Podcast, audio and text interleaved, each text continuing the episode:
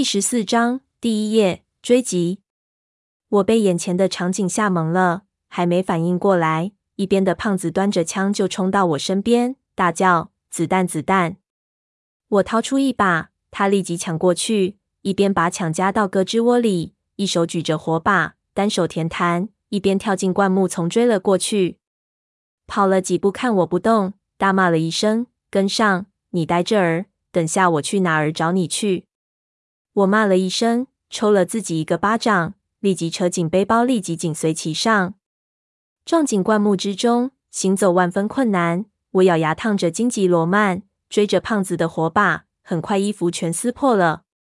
追出去几十米，闪烁间就见前方树冠剧烈的抖动，拖着潘子的东西显然上了树，动静极大，显然这玩意是个庞然大物。胖子冲到树下。我们就看到树上被什么东西刮出道道破痕，树冠上抖动的树叶朝边上的树移去，显然是要到另一棵树上。我们不是猴子，根本就没有办法在树上追踪，但是在树下实在是跟不上了。胖子喘着气，又追了几步，只好端起枪，朝着树叶抖动的方向就瞄准。我立即对胖子大叫：“他娘的，小心打到潘子！”胖子咬牙道：“横竖是死。”赌一把！说完，抬手就是一枪，枪声震耳欲聋。胖子的枪法极好，但是在这样的情况下，根本就没有瞄准的目标，也不知道有没有打中。远处树冠持续抖动，这东西在树上比在平地上走还快，正在飞快的远去。妈拉个 X 的，狗屁的步枪，口径太小了！胖子骂了一声，咬牙又往前追了几步，连开了四枪，把子弹全射了出去。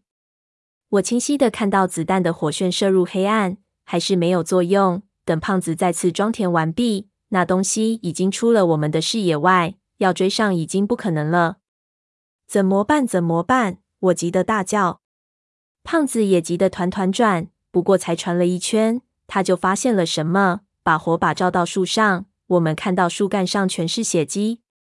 胖子急走几步，再照下一棵树，发现同样有。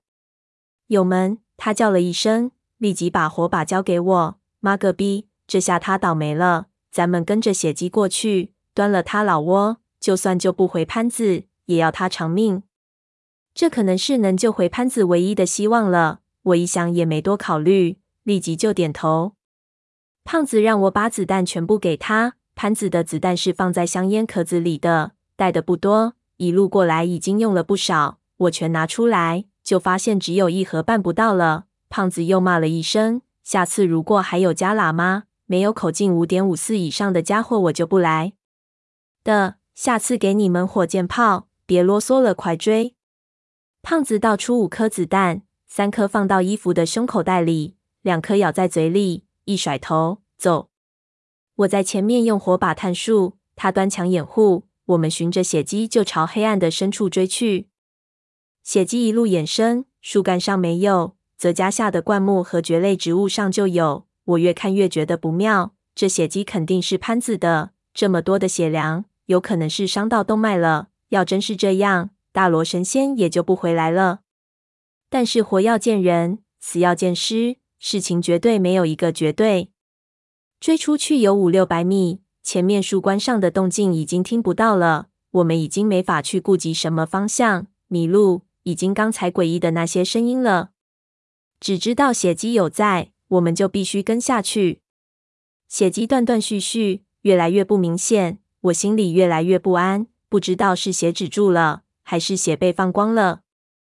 胖子警惕的看着树顶，一边迅速前进，一边开始大叫：“狗日的，你他娘的有种回来，连你胖爷我一起给叼了！看是你的牙口硬，还是你胖爷我的皮糙？”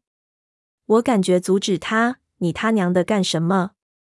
胖子道：“野兽喜欢在绝对安全的情况下吃东西，他听见我叫就会警觉，不会这么快对潘子下口。”我道：“警觉个屁啊！你别把其他东西招来。”他道：“你没看过动物世界？